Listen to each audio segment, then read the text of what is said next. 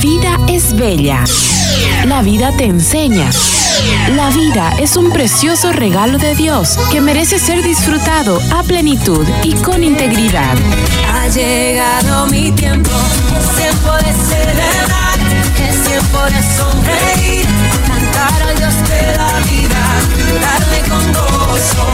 Es tiempo de celebrar, es tiempo de sonreír, cantar al Dios de la vida.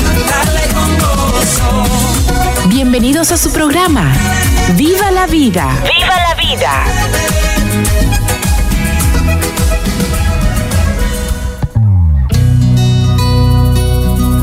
Muy buenos días, un sábado más con Viva la Vida. Eh, feliz de estar aquí nuevamente con ustedes a través de Radio Ventania, a quien agradecemos sábado a sábado por brindarnos su espacio para llegar a todos ustedes. También a Radio Huendá, desde Portachuelo para todo el norte integrado. Muchísimas gracias. Hoy tenemos un tema realmente urgente, diría yo, más que necesario. Tenemos el tema de violencia escolar, que es una tarea pendiente de familias y colegios. Eh, lo hemos vivido en carne propia o muy de cerca eh, los casos que han sucedido este año, tanto en un colegio público como en otro privado.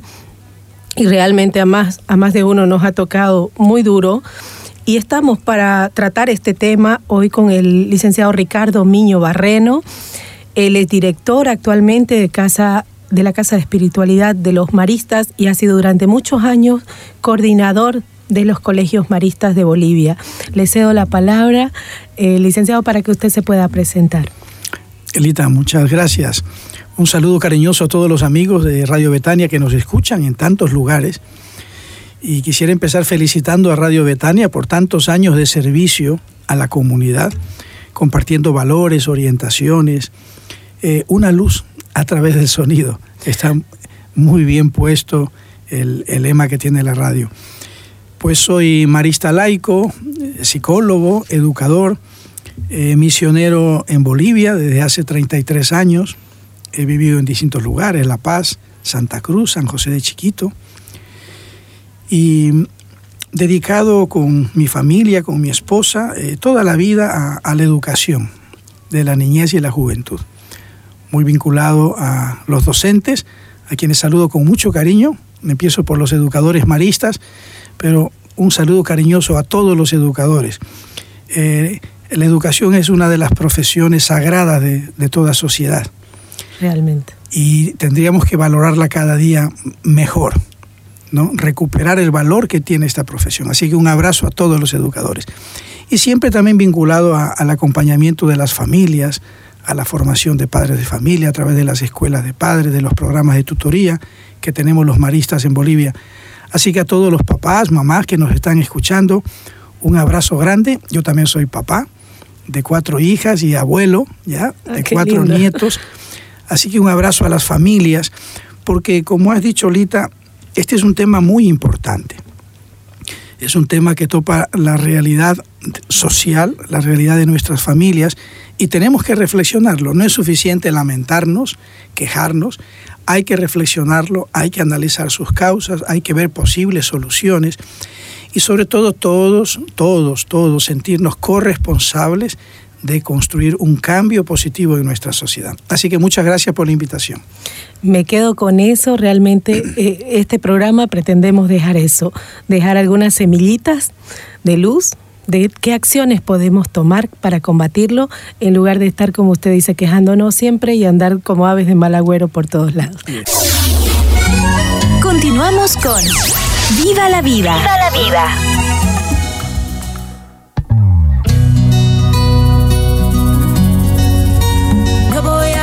Retomamos entonces nuestro programa de hoy en Viva la Vida, violencia escolar, una tarea pendiente de familias y colegios.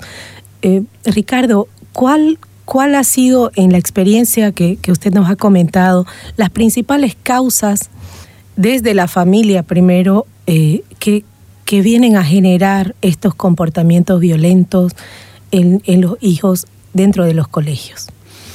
Gracias. Eh, yo creo que el, planteamiento está muy bien hecho.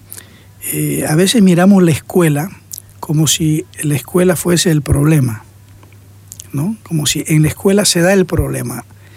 Y en realidad la escuela refleja una situación social y una situación familiar. El origen está en la familia, el origen está en la sociedad.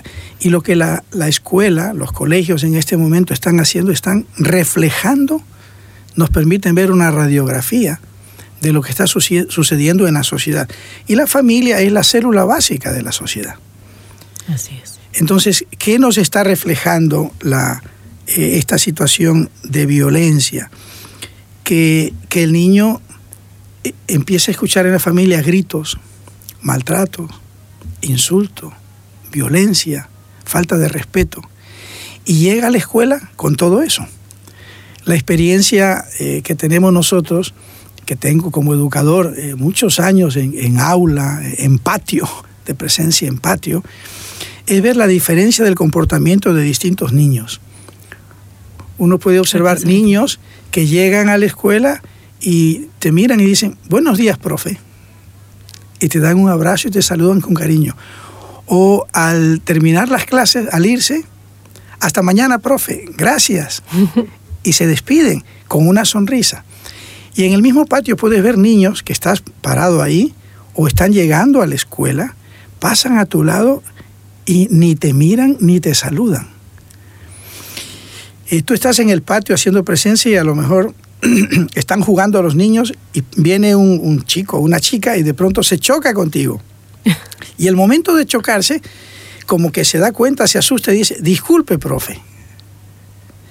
Y das unos pasos más allá y viene a lo mejor otro chico que de pronto se choca contigo, te mira y se va. Entonces, tú puedes detectar que los niños que llegan a la escuela llegan de distintas experiencias familiares. Algunos llegan de una experiencia familiar de educación en valores, donde hay respeto, armonía, eh, capacidad de diálogo, de escucha, tolerancia. Y, percibes también realidades de otros niños que vienen intolerantes, que no saben hablar sino gritar, no saben jugar sino es empujando y pateando, mm. Que le, no han aprendido y no vas a escuchar que digan gracias, por favor, disculpe, permiso, ¿no? Las benditas palabras mágicas. Las palabras mágicas que hay familias que las comparten a sus hijos, que los educan en estas palabras mágicas, en el sentido de respeto a la otra persona, el respeto a, a los bienes, por ejemplo. Eh, actitudes como pedir permiso para salir de un curso. Tú te encuentras con niños que se ponen de pie, permiso, profe, por favor, puedo, y niños que se ponen de pie y se salen. Sin decir nada. Sin decir nada. Entonces, todo eso llega a un centro educativo. Y cuando en los centros educativos vemos, lamentablemente, que junto con muchas cosas buenas, muchas cosas maravillosas, aparecen también estos signos de violencia, de maltrato, de abuso, lo que nos está hablando es que está creciendo al interior de las familias estas realidades. Maltrato hacia los niños, falta de educación de los padres de familia. En este momento encontramos una realidad triste de muchas familias disfuncionales, con ausencia total dentro de la casa. Niños que están lamentablemente todo el día solos con un teléfono celular o con el televisor. Familias que viven relaciones de violencia al interior de la pareja y que eh, se convierten en la primera escuela de comportamiento para los niños. ¿Qué tipo de relación tiene papá y mamá? Gritos, insultos, falta de respeto, críticas y todas estas peleas, toda esta violencia que vive la pareja, vivida delante de los niños y muchas veces incluso implicando a los niños en las peleas. Claro. En las discusiones. O usándolos para. O usándolos como una especie cónyuge. de chantaje de uno a otro. Entonces, cuando un niño en el hogar crece experimentando este maltrato, esta violencia, esas son las actitudes que va marcando su comportamiento. Son actitudes de agresividad, de violencia, que en el fondo, en el fondo, reflejan eh, el dolor, la falta de afectividad que este niño está, está teniendo. En el fondo reflejan una frustración, porque el niño es como una esponjita que necesita cariño, ternura, que se lo apapache.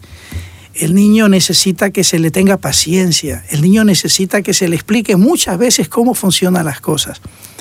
Cuando un niño se le grita, se daña su autoestima. Cuando un niño se equivoca y en lugar de corregirlo con amabilidad, se utilizan palabras groseras, violentas en contra de él. Tonto, animal, ya te he dicho tantas veces y se le grita y se cae en el castigo físico, en la intolerancia, fruto de un papá o de una mamá que por los problemas de pareja o por problemas sociales muchas veces o por problemas de falta de educación porque hay papás también que no han adquirido la educación necesaria, porque esto es como una, un, círculo de la violencia. Los abuelitos eran violentos, educaron a unos papás violentos y esos papás educaron a unos hijos violentos que van a formar una familia. Entonces se va repitiendo este círculo de la violencia. Como una Entonces, bola de nieve va creciendo porque no, es, no es en el mismo nivel uno de otro. Exacto. Hasta que hay un espacio educativo hasta que ese niño, alguien de esa generación, llega a un buen maestro, llega a una buena escuela, llega a un buen grupo, a un espacio donde le ayuda, por un lado, a curar esas heridas y le ayuda a experimentar lo que todo ser humano necesita, ternura, amor, cariño. Yo tengo la experiencia que cuando estos chicos, estos chicos que ejercen violencia, en realidad la ejercen porque han sido víctimas de violencia. Es muy raro, puede existir, pero ya es un caso patológico, un niño que haya experimentado ternura y que luego ejerza violencia o un comportamiento agresivo sobre los otros. Pueden darse los casos, pero es un caso patológico que necesita un tratamiento especial. Normalmente cuando un niño experimenta ternura, eh, comparte ternura. Y cuando un niño en casa está experimentando gritos, violencia, insulto, abandono, maltrato, agresividad, lenguaje nocivo, eso es lo que está chupando porque es una esponjita. Y eso es lo que está aprendiendo como patrones de conducta. Entonces cuando va a la escuela, ¿cómo se comporta con sus compañeros? De la misma manera. Lo que ha aprendido, lo que ha visto. Porque él vio que así se comportaban sus hermanos, sus papás, la mamá con el esposo. Entonces cuando va a la escuela con sus compañeritos, ejerce esto. Ahí vendrá luego el gran desafío de la escuela de cómo intervenir y acompañar a estos niños en esta situación. Ahora hay un, hay un, hay un detalle, eh, Ricardo, que, por ejemplo, ¿no? Usted mencionaba el tema de la ausencia total en, muchas veces total en los hogares. Hay casos en los que solo uno de los dos es el que trabaja y el otro se queda en casa, pero por ejemplo, en los casos en los que sí ambos tienen que salir a buscar para los ingresos del hogar, para sostenerlo, es inevitable, diría yo, que se quede el niño con un celular, porque incluso es la manera en que los padres desde el trabajo monitorean, podríamos decir entre comillas, a sus hijos. Entonces, muchas veces sucede que hay familias en las que sí hay esa ternura, sí hay ese afecto, sí hay ese buen trato, pero sin embargo el niño en, entre amigos o en el celular está viendo todo lo contrario. Y ahí es como que la semillita de los papás, como, como en la palabra, ¿no? Se llena de espinas y lo que predomina es lo otro. ¿no? Eso, eso violento que ven en el celular o los chicos, porque yo, por ejemplo, escucho a mi hijo a veces cuando, cuando voy y lo, lo veo jugar fútbol en la cancha, es increíble, pero me parece que hasta es una moda que se insulten. Oye, bruto, oye, aquí, allá. O sea, pareciera que lo, lo engrandece mientras más se insultan los unos a los otros. Entonces, ¿cómo, ¿cómo lidiamos con eso desde las familias? Lita ha sacado un tema muy importante. Yo empecé diciendo que el niño trae a la escuela lo que ha experimentado en su familia. Pero no solo eso, el otro tema es el que acabas de sacar. La influencia de los medios de comunicación crece cada día más. Las redes sociales, el teléfono, el acceso a Internet, va, es otra fuente de patrones de conducta para los niños. Y ahí, ¿qué es lo que se tiene que hacer? Los papás somos los responsables de poner filtros, de tener un control. Hoy eh, cada día baja más el costo de un teléfono de celular. Y muchos papás creen que es un juguete nuevo. A mí me causa una tristeza inmensa cuando veo niños de seis meses, de un año, que ya tienen como juguete un teléfono celular. En este momento se están haciendo estudios, investigaciones de todo el impacto negativo que tiene las ondas, la, la, el exceso de estímulo visual, auditivo, la velocidad del cambio de color y el efecto negativo que causa en el desarrollo neuronal en los niños. Le, le quita eh, posibilidad a la creatividad y tiene un nivel de estímulo tan alto que luego no encuentra en la vida normal y cotidiana, en el juego, en el patio, no encuentra la cantidad de estímulos que encuentra en el cerebro. Mucho menos en el aula. Y mucho menos en el aula. Entonces esto trae un conflicto para el niño porque su cerebro se ha adecuado a ese nivel de estímulo permanente, sonido, imagen y cambiante. Cada tres segundos está una, una nueva escena con música de fondo, entonces, este nivel de estimulación que provocan estas nuevas tecnologías trae conflictos el momento de ir a la vida normal. Jugar en el patio con los niños, con sus compañeros, se convierte aburrido.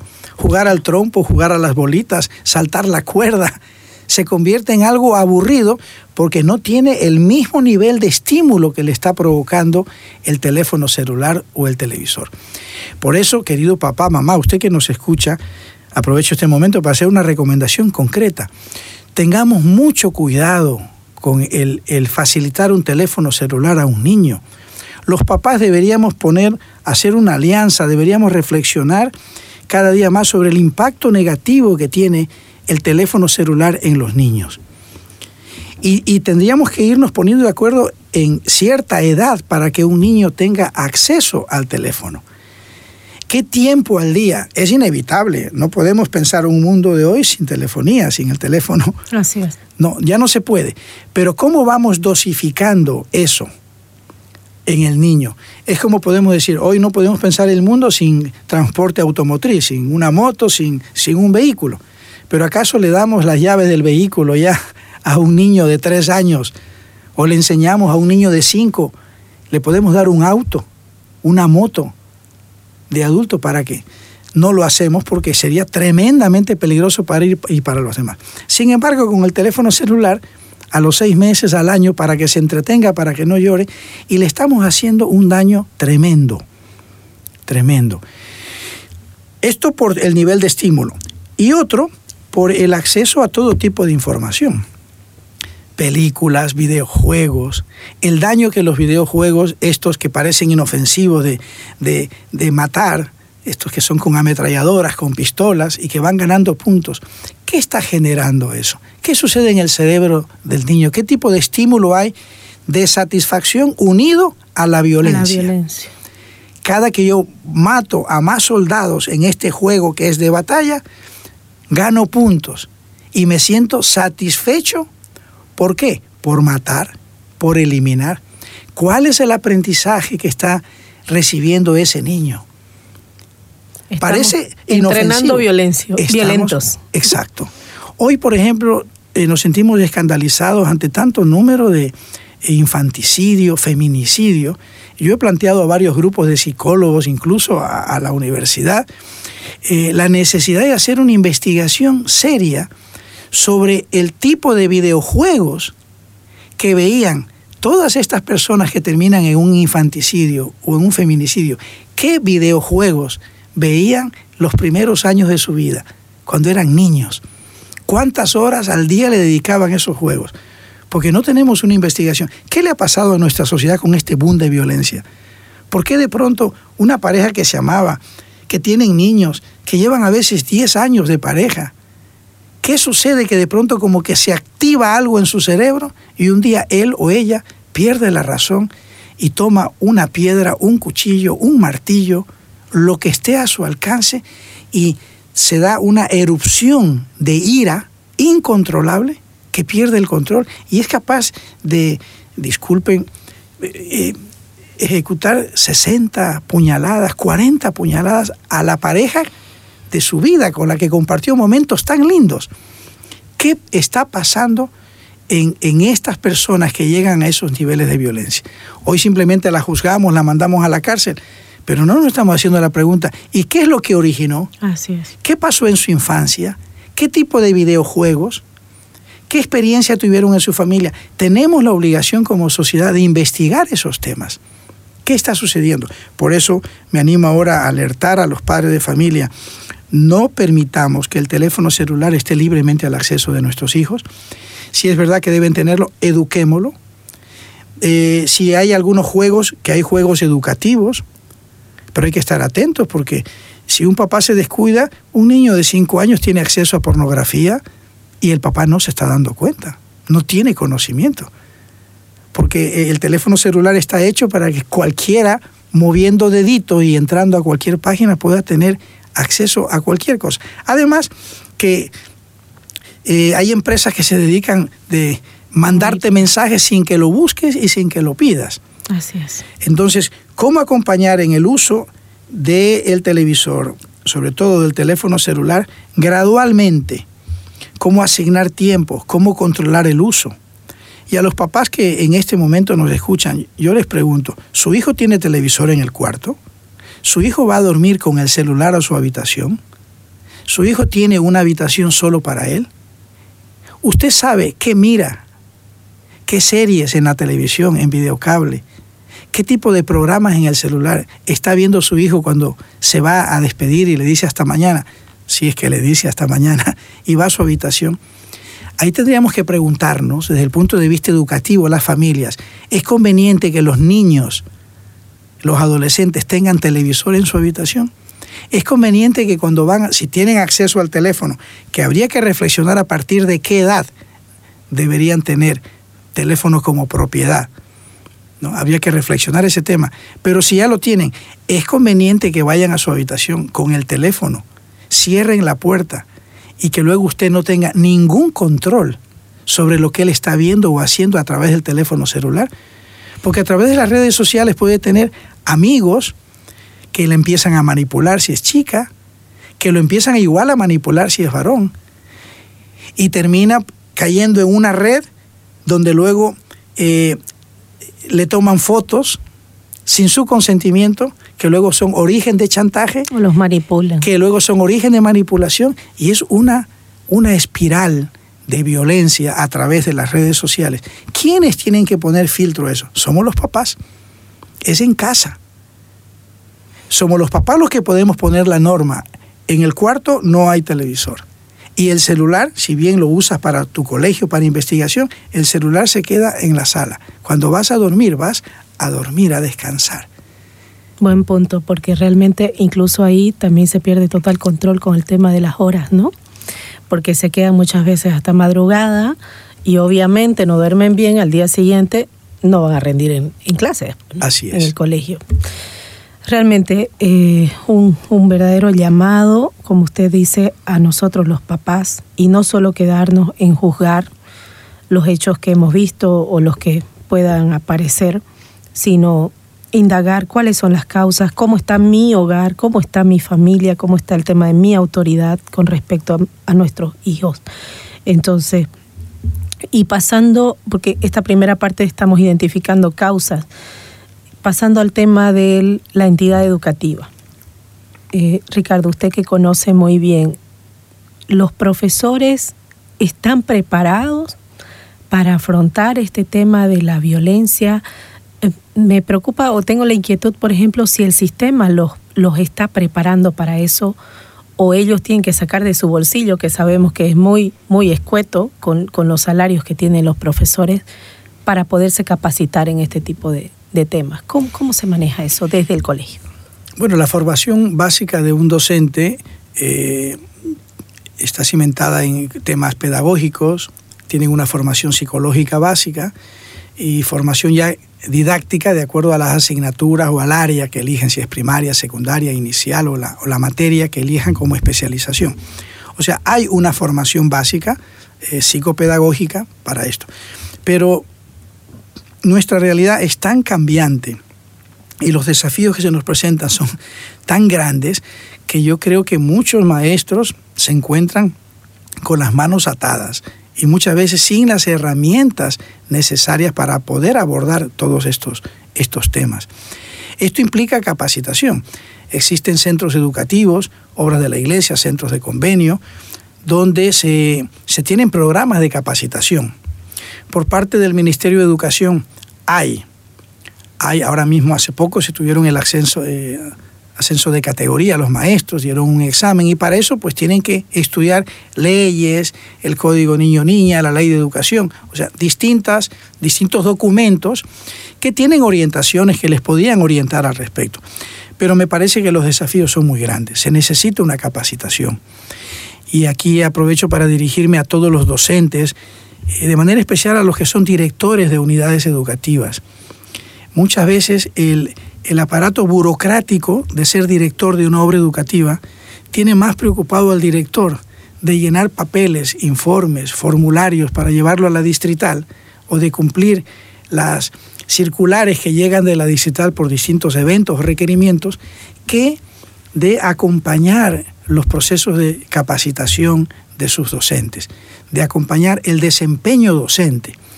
Un director tendría que dentro de sus posibilidades, entiendo que es complicado darse tiempo para hacer el acompañamiento del ejercicio docente en aula y facilitar, buscar ayuda. Hay muchas instituciones que pueden colaborar, que colaboran, que colaboramos con centros educativos fiscales o, de cualquier tipo para la capacitación permanente de los docentes. Entonces, por ejemplo, temas de violencia, eh, en todos los niveles de violencia, violencia psicológica, verbal, sexual, física, eh, todos estos temas tienen que ser motivo de capacitación para los profesores y sobre todo cómo intervenir ante estas realidades.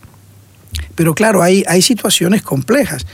Un docente que trabaja con 30, 40 niños y tiene que acompañar de primaria, por ejemplo, todas las materias y corregir y preparar clases, o sea, ya... Lo rebasa. Rebasa. Rebasa porque muchas veces el número de estudiantes aunque la ley pone un tope, pero a veces hay centros educativos que por el prestigio que tienen, los padres de familia presionan y presionan y, uno más, uno más.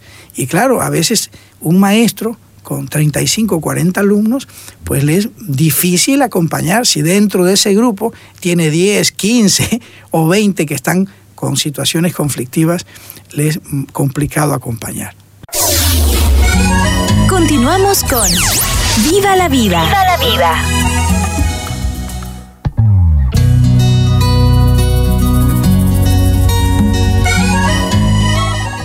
Bien, retomamos nuestro tema, la violencia escolar, una tarea pendiente de familias y colegios. Veíamos en nuestro primer bloque que realmente muchas de las causas desde la familia es el tema de la falta de presencia o de atención a los hijos, el impacto que está teniendo el excesivo uso de celulares o el descontrolado uso de celulares, de pantallas, la inestabilidad en muchas familias, sin duda afecta y esto es algo que los papás muchas veces estamos tan inmiscuidos en salir adelante de estas situaciones que estamos olvidando poner la mirada en nuestros hijos.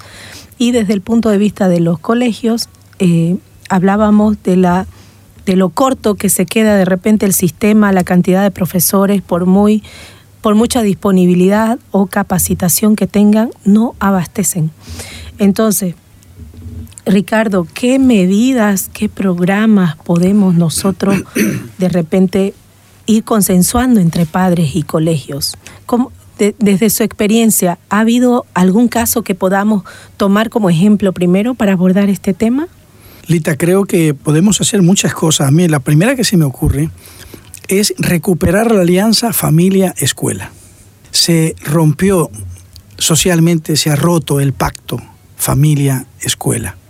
Hemos pasado de una confianza que se tenía de la familia en los educadores, un total respaldo de la familia al trabajo que se realizaba en la escuela. Hemos pasado de esa realidad de diálogo mutuo, de confianza mutua entre familia y escuela a un enfrentamiento entre la familia y la escuela, a una realidad de desconfianza, de falta de colaboración y de enfrentamiento, de eh, unos papás que cuando recibían una nota del profesor por llamada de atención o el niño, el profesor mm, no me dejó salir al recreo o me puso este, este castigo y el papá decirle, pero ¿qué hiciste, hijo? Tú no te puedes comportar así en clase, tienes que respetar a tus compañeros, tienes que respetar a tu profesor, tienes que respetar el reglamento que tiene el colegio. Hemos pasado de eso a niños que vienen, se quejan con los papás y los papás, ¿qué profesor fue? Lo voy a mm. meter a la cárcel, lo voy a denunciar a la distrital de educación. O sea, una situación de enfrentamiento. Papás que tienen a sus hijos, como ya decías, totalmente abandonados en la casa, que cuando viene un problema escolar, en lugar de acompañar a su hijo a mejorar su comportamiento, insertarse socialmente adecuadamente, salen, yo diría por un complejo de mal padre, a defender agresivamente a su hijo, sobreprotegerlo, enfrentándose con la, con la unidad educativa, enfrentándose con los maestros. ¿Qué quiere en teoría, ¿qué quiere todo padre de familia? Que su hijo se desarrolle adecuadamente, que pueda crecer sano, que pueda ser buena persona. ¿Y qué quiere la escuela? ¿Qué quiere un maestro como vocación? Que ese niño pueda desarrollarse integralmente, crecer sano, ser una persona de bien. Familia y escuela buscamos lo mismo, pero lamentablemente hoy nos hemos enfrentado porque incluso ciertas leyes que aparecen en los estados ponen a los papás en contra de los educadores, muchas veces en contra de la escuela. De las instituciones. De las instituciones educativas. Y no se habla de, desde el Estado. La familia tiene que colaborar con la institución educativa, fomentar la alianza, trabajar en alianza. No. ¿Qué se dice? Los papás fiscalizan, los papás controlan, los papás supervisan, los papás tienen que denunciar a la escuela cuando... Entonces se ha creado, muchas veces desde las mismas leyes, orientaciones, que el Estado o los estados promueven, se ha creado una ruptura, un enfrentamiento.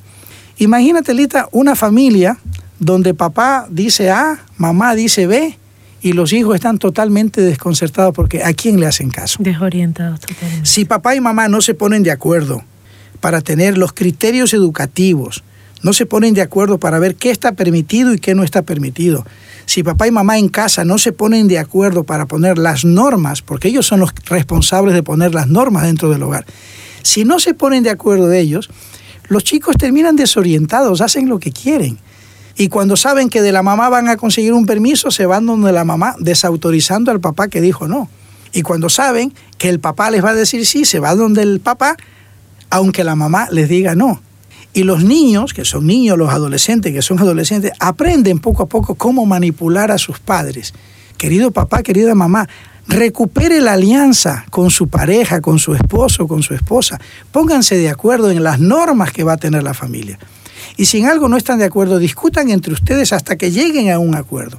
Busquen una ayuda externa si es que no consiguen hacerlo solos. Pero por favor, no discutan esto delante de sus hijos. Que no sea que papá autorice una cosa y la mamá, delante del niño o del joven, desautoriza a su, a su esposo diciéndole, no, eso no se va a hacer. Porque ¿qué es lo que está aprendiendo el niño? Que los, sus dos referentes de autoridad y de valor en la familia están en conflicto, están en crisis. ¿A quién le hace caso? Y él termina manipulando. Y en mayor conflicto. Y en mayor conflicto. Así que, queridos papás, por favor, Cuidemos esto dentro de la familia. Ahora, pasemos este ejemplo a la relación familia-escuela. Si la familia dice, esto tiene que ser así, y, y, la escuela dice lo contrario, ¿a quién le hace caso el niño? Si en la escuela le está diciendo, chicos, tenemos que respetarnos, no tenemos que ser violentos entre los compañeros, por favor, cuando juguemos en el recreo, que, no sea empujones, no emitamos insultos. Si la escuela está promoviendo este tipo de valores y el niño en la casa, cuando cuenta, un compañerito me empujó, y en lugar de orientarle y decirle, bueno, dile a tu compañero que no te empuje, habla con la profesora y cuéntale la situación. Y ahora, si estaban jugando, a lo mejor te empujó sin mala intención. En lugar de dar ese tipo de orientación, le dice, pues no te dejes, la próxima que te empuja, tú empuja lo más fuerte. Y si no, dale un buen puñete y vas a ver que nunca más te vuelve a molestar. Si lo que el papá está enseñando en la escuela, comillas, para defender a su hijo, para que nadie abuse de él, es un comportamiento violento, ¿a quién le hace caso ese niño, ese joven? Al papá que le está, le está diciendo, no seas tonto, a la mamá que le está diciendo, no te dejes, o a papá y mamá que discuten, pero si ese profesor todos saben que es un loco, que es un, un irresponsable, que no le hagas caso, que si te dice algo, yo voy a la escuela y hablo con él. Si ese niño está escuchando eso en la familia, muy frecuentemente. ¿qué comportamiento va a tener dentro de la escuela? El mismo ejemplo, Lita, que puse, y queridos amigos de Radio Betania que nos escuchan, el mismo conflicto que puse entre papá y mamá y la desorientación que sufre ese niño al no saber cuál es la norma, qué comportamiento, qué está bien y qué está mal, el mismo conflicto se sufre dentro de la escuela, cuando la familia y la institución educativa no reconstruyen la alianza. Queridos educadores, queridos papás, volvamos a darnos la mano, volvamos a confiar los unos en los otros, volvamos a dialogar, padres de familia, con educadores para buscar el bien de nuestros hijos. Por favor, educadores, no desautoricen a los papás delante de los hijos. Por favor, queridos papás, queridas mamás, nunca hable mal de su esposo, de su esposa delante de sus hijos, porque está dañando la imagen que ese niño tiene de su mamá o de su papá. De sus referentes. Y lo mismo, querido papá y querido mamá, nunca hable mal de los educadores delante de sus hijos.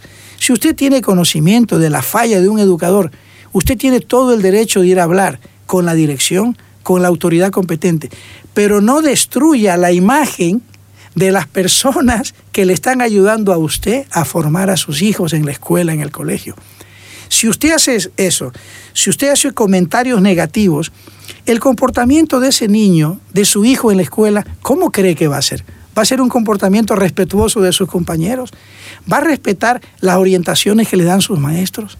Y al final, ese niño, ¿a quién le va a creer? Ese joven, ¿a quién le va a hacer caso? ¿A su familia? ¿A los educadores? ¿O lo que ve en la calle, lo que ve en los medios? Yo creo que este es uno de los primeros desafíos, medidas que debemos tomar, esta alianza. Luego existen dentro de la escuela muchas cosas que se podrían hacer. Yo quisiera mencionar dos, ¿no? para evitar, prevenir estas situaciones de violencia es convertir a los mismos estudiantes en protagonistas de una cultura de paz, de diálogo, de tolerancia dentro de la escuela. Existe un programa muy bonito que los maristas y otras obras educativas en Santa Cruz y en otros lugares de Bolivia y del mundo se aplica, que es el programa de mediadores escolares. Es un programa donde se capacita a niños y adolescentes para que sepan cómo resolver los conflictos normales que se dan entre compañeros dentro de la escuela y cómo ejercer de mediadores. Es un programa bellísimo. Se explica los niveles de violencia, se, los capacita a los niños, a los adolescentes, niños a partir de sexto de primaria ¿no? y adolescentes. Eh, se los capacita en tipos de violencia, cómo facilitar el diálogo entre partes, cuál es el trabajo de un mediador, cómo ayudar a resolver un conflicto. Y esta capacitación es fantástico. Es fantástico. Yo he visto, yo he visto en ejercicio niños, porque los que son niños que forman parte de este programa, bueno, son capacitados, son acompañados por un asesor. En las obras educativas donde hay este programa se les tiene que facilitar una salita.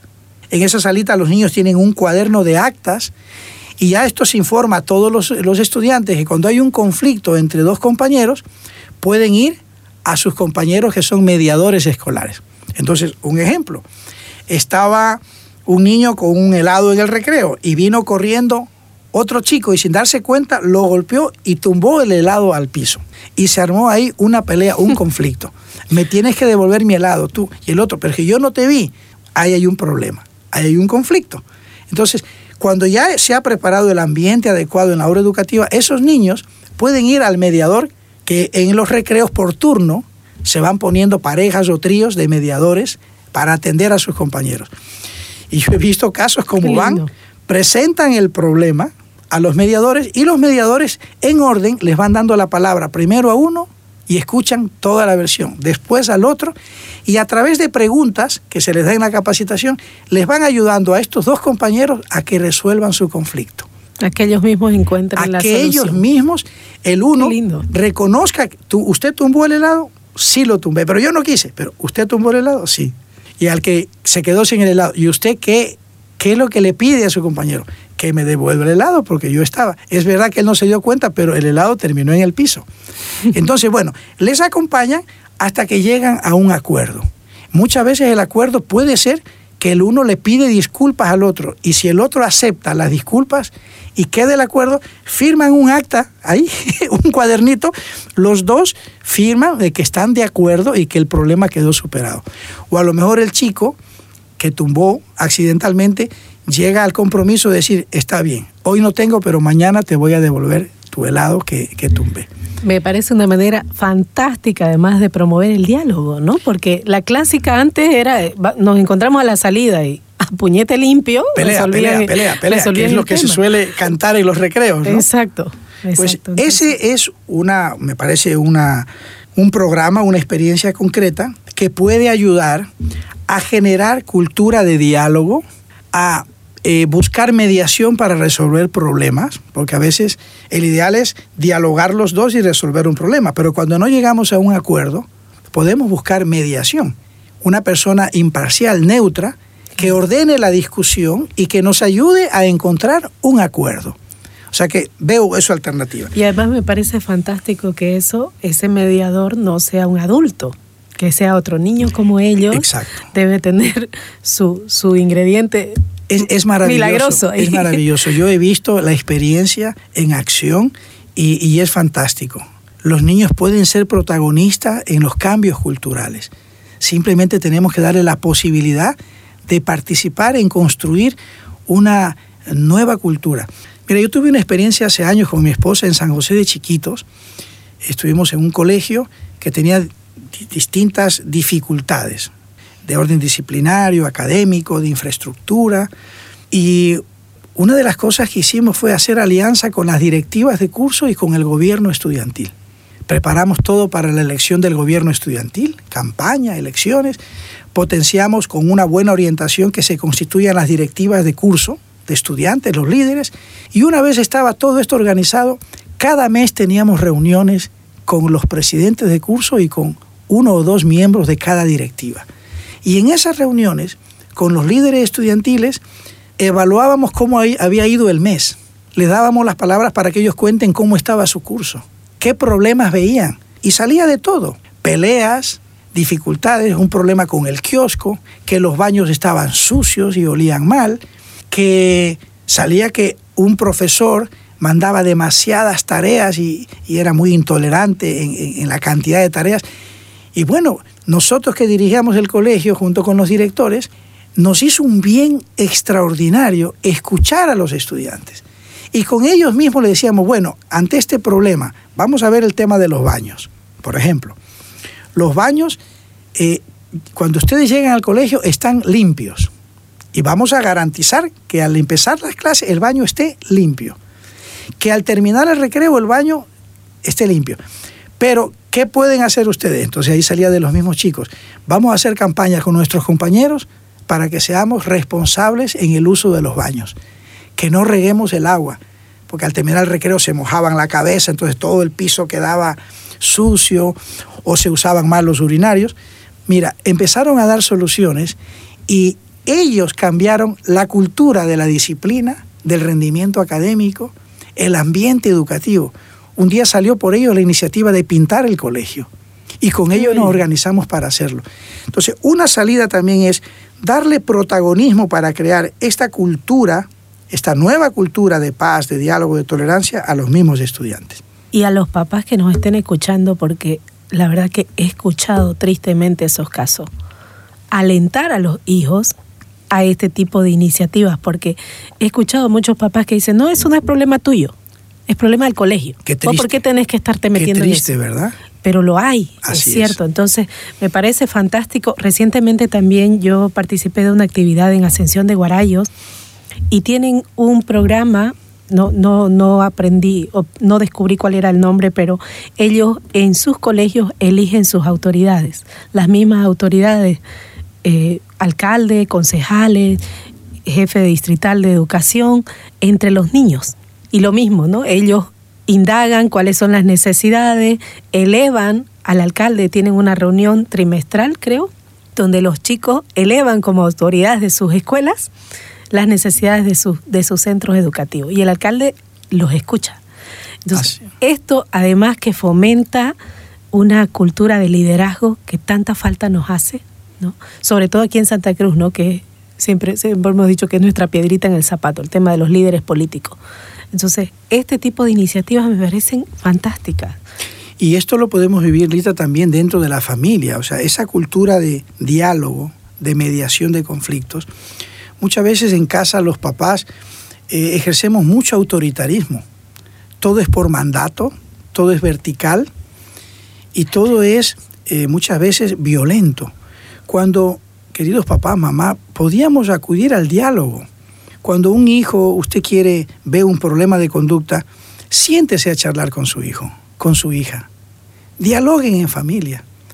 Escúchele, pregúntele, a ver, aquí hay un problema, ¿qué piensas de este problema? Es posible que el niño al principio no esté acostumbrado a hablar, a opinar, a participar, porque solo lo hemos acostumbrado a gritos, castigos y sanciones. Y juicios. Este es otro tema. Normalmente, cuando hace algo mal, uno de nuestros hijos lo criticamos. En público le llamamos la atención y le decimos de todo. Y cuando hace cosas buenas, no lo felicitamos, no lo halagamos, no lo reconocemos. Eso también es una cultura violenta. Así es, esperamos algo realmente muy destacable para recién emitir algunas palabras de aliento, ¿no? De felicitación, pero sería esa felicitación o ese reconocimiento en las pequeñas cosas, ¿no? Desde que si levantó la, taza o, el plato de la mesa y lo lavó, hasta si ordenó su cuarto, cosas tan sencillas como esa, halagarlo, felicitarlo por hacer esos gestos. Muy importante. Y no nos olvidemos que una persona agresiva, un niño agresivo, un joven que ejerce violencia, normalmente es alguien que está sufriendo. Ha sido víctima de violencia y por eso se ha convertido en violento. Y esas heridas solo se curan con cariño, con tolerancia, con diálogo, volviendo a levantar, construyendo una autoestima positiva, desde una valoración auténtica. No se trata de dar piropos falsos, no se trata de inventarse cosas buenas, no.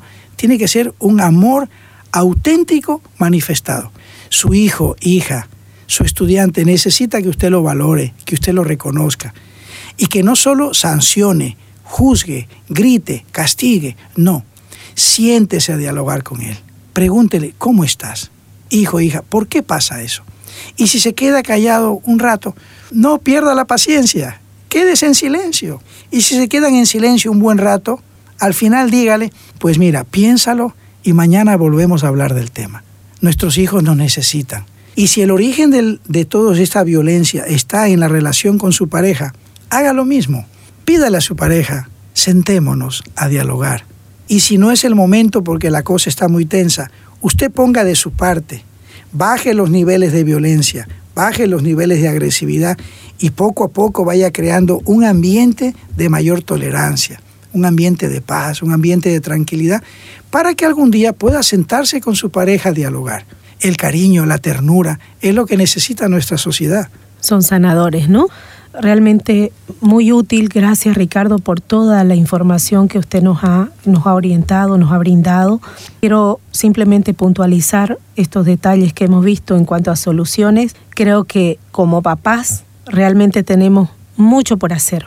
Y invito a, nuestro, a nuestra audiencia, quienes nos están escuchando que tienen niños en el colegio, me incluyo, a que no miremos esto como una carga más sino más bien como un incentivo, porque como lo hemos visto en este, en este nuestro programa Viva la Vida, que estamos en este ciclo de taller, eh, perdón, ciclo de la familia, decía en un programa anterior nuestra colega Anita que la familia es el taller de los ciudadanos que estamos dándole a la sociedad.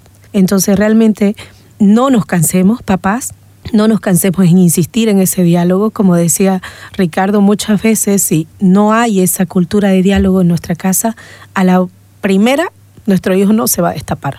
Pero insistamos, acompañemos, acompañemos, que sienta nuestra presencia, que sienta nuestro cariño. Otra lección que hemos aprendido también es que nuestros hijos, sus emociones las aprenden de nosotros. Si nosotros reprimimos nuestras emociones, nuestros hijos también lo van a hacer. Si nosotros reaccionamos mal y somos violentos ante ciertas circunstancias adversas, nuestros hijos lo van a hacer igual. Entonces, que nuestros hijos vean en nosotros un buen reflejo, una buena imagen y ellos van a ser un buen reflejo. Como usted decía, estos estos hechos de violencia que hemos conocido en nuestro medio son simplemente un reflejo del quebrantamiento que hay en las familias. Y creo que nos toca invitar a nuestras familias también o a, quienes tienen su familia a luchar por la unidad de la familia. Me duele mucho escuchar, eh, hay una corriente muy fuerte en el sentido de que si te hace daño es mejor separarse o apartarse, pero no, no buscamos soluciones y es algo tan valioso, es, es la célula de la sociedad. Entonces si, si nosotros somos tan blandos, no esperemos hijos de acero, ¿no? Es un hecho que van a ser, como dicen, la generación de cristal. Ricardo, sus palabras para concluir. Lita, primero, muchas gracias. Quisiera felicitarte a ti y a todo el equipo de voluntarias, de profesionales que llevan adelante este programa. Y a partir de esta experiencia hermosa de Radio Betania, quisiera pedir a las autoridades, a los distintos niveles del Estado, una mayor preocupación por la familia. Es obligación del Estado velar por la familia, facilitar los espacios, los instrumentos, los profesionales, los programas que acompañen adecuadamente a las familias.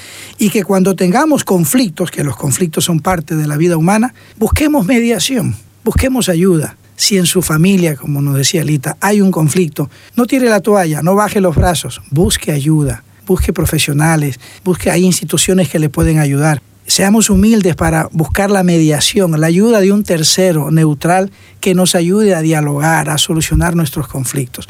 Nuestros hijos, las nuevas generaciones se merecen un ambiente sano, lleno de ternura y amor. Muchas gracias, que Dios nos bendiga y nos anime y nos acompañe siempre. Amén. Así es como vamos a combatir la violencia. Hasta otro programa en Viva la Vida. Gracias por acompañarnos. Escuchaste el programa Viva la Vida. Síguelas cada sábado a las 9 de la mañana por Betania 93.7 FM.